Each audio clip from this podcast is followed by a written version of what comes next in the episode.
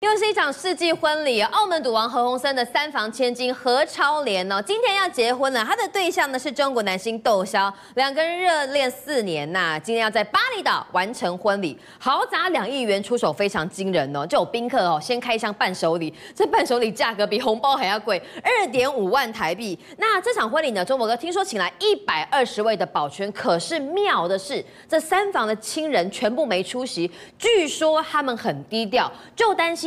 之前赌王何鸿燊有被经过三次的暗杀，这当中的关联很大吗？你知道何超莲她这个婚礼哦，让人家雾里看花。嗯，为什么呢？现在中港澳娱乐头版的头条都被他们这个婚礼给占据了，因为今天要举行嘛。但问题是，你说你贵为何鸿燊的三姨太的千金，你结个婚，你还花那么多钱，然后结果你妈妈不去。你弟弟不去，你姐姐不去，很奇怪哎，你是不是家人不和啊？嗯，好，我们就来细说从头。我们先来讲哦，这次呢，呃，他的这个千金何超莲呢，他要跟中国大陆的一位男星叫做窦骁结婚，办在哪呢？海岛风，嗯，巴厘岛啊。可是你不要以为他办在印尼哦，怎么样？巴厘岛，所以很简陋嘛？不是啊，你看看那个排场，光是啊，结婚前要先办一个 welcome party。他们就让所有的好朋友住在画面当中，你看到的乌鲁瓦图六扇酒店六星级，盖在悬崖边，你每一个 villa，每一个 apart。都可以看到悬崖旁边的印度洋，好棒！我好想去，我看了我都好想去。当然他不会邀我，他只有邀 他也不会邀我。好，你看了这个画面，你就知道，只是一个婚前的 welcome party，我就要让我的 dear friends 能够住这么好的地方。嗯，好，那这个何超莲和中国大陆男星窦骁到底花了多少钱来办这个只限好朋友入场的婚礼呢？一点九亿。一点九亿，好，这是她男朋友，这是她，你看哦，她梳了一个公主头，在 welcome party 当中穿了一个白色的婚纱，然后呢，这个窦骁蛮轻便的，当然休符合海洋风嘛，所以就穿了一个浅色衬衫，然后一个米色的裤子，一个麻纱裤哈。我们来看一下哈，说的伴手礼，来，这个伴手是一个礼盒，一个 set，你每个人来都可以拿到这个礼盒，这个礼盒里面包括什么？包括 HR 的黑绷带乳霜、白绷带乳霜。白天黑夜都让你乳霜，对这个我相信这个呃主持人会比我更了解这个乳霜的 level。你看 HR 就放在那哦，啊右上角那是什么？那是 Atelier Clinique 的，这什么东西？周杰伦代言哦，周杰伦代言的香水，哎，还有巧克力，四千块巧克力。然后呢，我们来看这张。这一张就是给大家的喜帖啦，我稍微念一遍给大家听哈。玲珑骰子安红豆，喜结连理白共白头，还有名字在里面。对，豆就是这个嘛，哈，我们讲窦骁啊，然后那个莲就是何超莲啊，都有押韵哦。Hello，我们要开启新的人生篇章啦，很高兴能和大家一起分享我们的喜悦，我们将共担风雨，同沐阳光，成为彼此更好的人。感谢大家一路来的陪伴与支持，叨叨 and 哒哒。好，这是他们的英文名字。两万五，这个花还要刻字哎，嗯，这个花。我们直接拉丢拉了就丢了，都还要克制，还有眼罩，还有旅行组让你在这个 villa 里头呢，能够穿着这个拖鞋跟眼罩。但为什么家人都不去嘞？好，花二点五万，总共花了一点九亿，结果家人不去，你们是不是闹内讧？嗯，记者就追问，超莲呢？为什么呢？你们家人都不去？结果搞了半天没有，他们合得很。嗯。之所以不让他妈妈去，跟姐姐还有弟弟去，他说，因为他就跟记者讲，他说，因为如果我今天让我妈来，我姐来，我弟来，是不是太高调了呢？我们回到香港会再补办一个真正家人的婚礼，请注意，我刚刚一直说是好友的婚礼，对，只限好朋友，就已经一点九亿元，这还不高调啊？Dear friends limited，你懂吗？懂吗？好，OK，就记者听完毕之后，就出现这个表情，嗯。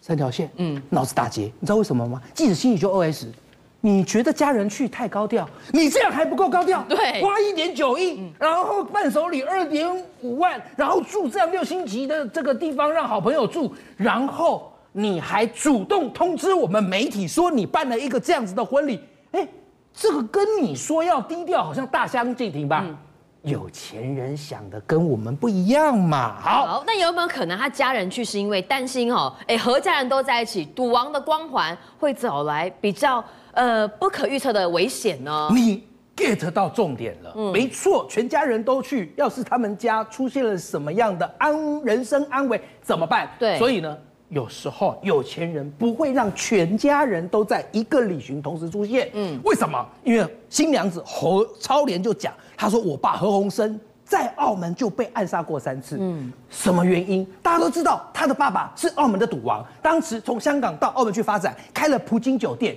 你知道吗？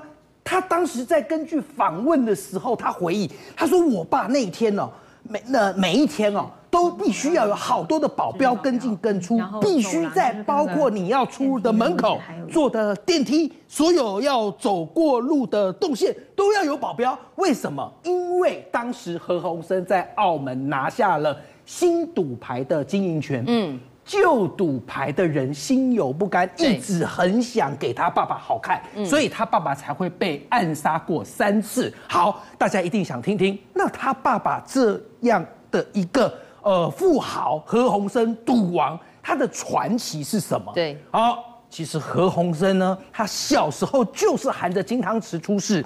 你看哦，他在一九二一年出生，可是他爸爸呢，当时呢就是一个很有钱的贸易商。一出生，他爸爸何世光，他何鸿燊小时候好可爱，嗯、他的爸爸就说：“哎呀，他其实是第九个小孩。”对，但是他爸有钱，说：“哎呀，喜获麟儿。”爸爸一让你一出生就送你一个好礼物，送他一个别钟，嗯，送他一栋别墅，而且那个别钟就直接用他的英文名字取名叫 Stanley，嗯，OK，你就知道他多有钱。可是好景不长，在他十三岁的时候，那时候他爸爸的贸易公司呢，因为经济这个萧条的关系破产，破产之后他爸就逃亡越南。何文生回忆那时候他家里穷啊，有多穷？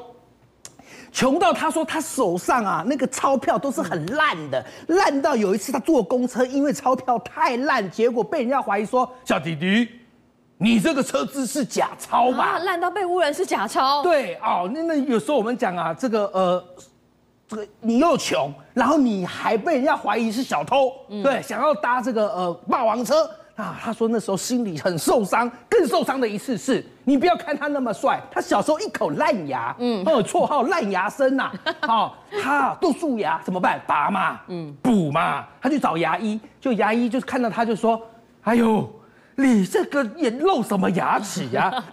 没钱的小孩补什么牙了？通通拔掉算了，走开走开，连穷人家连补牙的权利都没有，那他就更受伤了。在这样受伤的情况下，你会怎样？发愤图强。对，好，我跟各位讲啊，他当时呢，因为第二次世界大战嘛，香港很乱嘛，所以他就跑到澳门去。他到澳门去的时候，其实那时候啊，澳门还算还算就是没有那么战火，对，这样子呃一个袭击。嗯，他就在澳门找到了一份工作，在日本人所开设的贸易公司。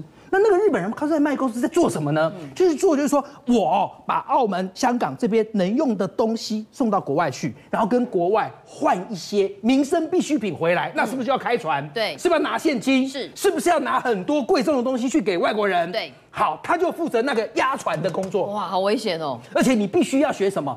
澳门是葡萄牙殖民地，你要学葡葡语，对，你还要学日本人，因为老板是日本人，日语。对，好，结果呢，有一次他就押船，你看。这个是一个当时跑船是示意画面，他压船哦，结果他那次身上带了三十万多万现金，那是一个巨款呐、啊。结果遇到什么海盗？因为那个时候不是我说了吗？战战乱嘛，所以海盗横行。这海盗后来就劫持他们的船，拿着枪对着他们船上所有的船员，包括押船的何鸿燊。何鸿燊其实那时候就是等于说是干部啦，嗯，就是说我要你们的钱，我要你们的货。我要你们的命，你知道那时候何鸿燊心里想，那我们是不是都是葬身异乡了吗？而可是他当时心里想，我不能死啊，我这次来就是要发愤图强的。结果就趁海盗不注意内斗的内乱的时候起内讧的时候，他就夺下了船，然后直接赶快开船逃跑。回到了澳门之后，他的老板日本人对说哦。厉害，厉害！死里逃生。对对对，厉害。好，后来呢，就看在何鸿燊长得又帅，能力又强，嗯、然后呢又屡创佳绩，给了他分红一百万港币。当时他二十二岁，少数港澳中有百万港币资产的年轻人。对，好，拿到这第一桶金怎么办？当然要把自己的生意做大，他就决定自立门户。在一九四三年跟一九四七年，他分别做了什么？那时候年代要做什么会赚钱？嗯、能源，嗯，所以他就做水、火。电，哦，煤油公司叫澳门水火，然后呢，他又办炼油厂，提供电给电灯公司。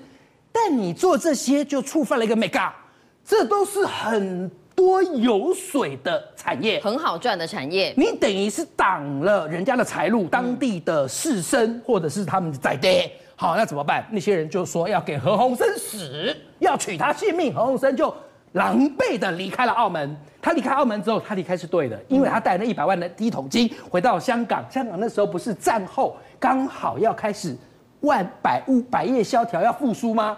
他入主房地产，房地产赚大钱。就跟那时候房地产，呃，突飞猛进的发展。好，他赚了钱，一百万港币越滚越多。后来呢，他决定要重返澳门，因为他要血耻。一九六一年，他联手了香港船王霍英东，要血什么耻？当初那一些地方士绅，那些人有很多都是仔爹，嗯，其中仔爹他们。拥有了澳门博彩业的独家赌牌，那个人叫傅老荣，跟高可宁两家族共有澳门博彩执照二十四年专利权，被他们垄断就对了。他说：“凭什么都是你们傅老荣跟高可宁家族呢？我就是要当时的总督，让我们重新标，可以让这个赌博博弈业。”才不会一直这样子，等于说没有改朝换代。他拿得下来吗？结果他缺钱，他就去跟霍英东借。霍英东说好，我借你。嗯。结果呢，他最后在招标的那一天，竟然只比傅老荣跟高可宁多一万七千元的权利金。他拿掉了，好厉害，算的又准，对不对？傅老荣很不甘心，嗯，他就放话又来了，又有人要取何鸿燊性命了。他说，何鸿燊得到博彩专利的那一天。就是澳门的末日。你看，傅老荣、高可林这个地方在地的这个我们讲的士绅，他们开出了对何鸿燊的八大威胁。何鸿燊这个人，哈，他你狂，我比你更狂，我没在怕的，我以眼还眼，以牙还牙。首先，谁想杀我？杀我的人。在四十八小时之后，我也会买凶杀他。我留下遗书，谁杀我，我就叫人去杀杀我的人。我给他一百万，像谁敢杀他？嗯，我杀了你，我就会被杀呀。好，第二个什么？你要投手榴弹是不是？没关系，你投手榴弹炸我，我也投手榴弹炸你。再来，乞丐每天坐在赌场门口，没关系啊，你花钱叫他们来，我花钱叫他们走。所以后来他的赌场还是风风光光、正式开张、顺风顺水的。葡京酒店，最后我想讲一件事情：树大必招风，有钱必引来别人的觊觎。还记得当时有个贼王叫做张子强吗？对，张子强曾经绑架了香港首富李嘉诚的儿子李泽钜，对，得到了十亿港币，得到了甜头。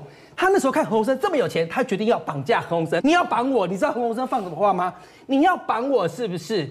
我告诉你，你张子强的一举一动都在我眼皮底下。是你要小心，他先放话，我要小心。嗯、听到这边，你会发现何鸿燊，你知道他这辈子挣得了多少的财产吗？七百亿港币，七百亿港币折合台币大约差不多就是两千多亿啊。可是很多人对于他的这样的一个财富的累积，认为他是个枭雄，因为何鸿燊做的毕竟是博弈博彩业，博弈博彩业往往有时候会让很多的赌客。倾家荡产，这也就是为什么何鸿燊的一生褒贬不一。很多人对他最大的争议就在于，何鸿燊其实当时在跟霍英东联手拿下新赌牌的这一段过程，霍英东后来是否认的。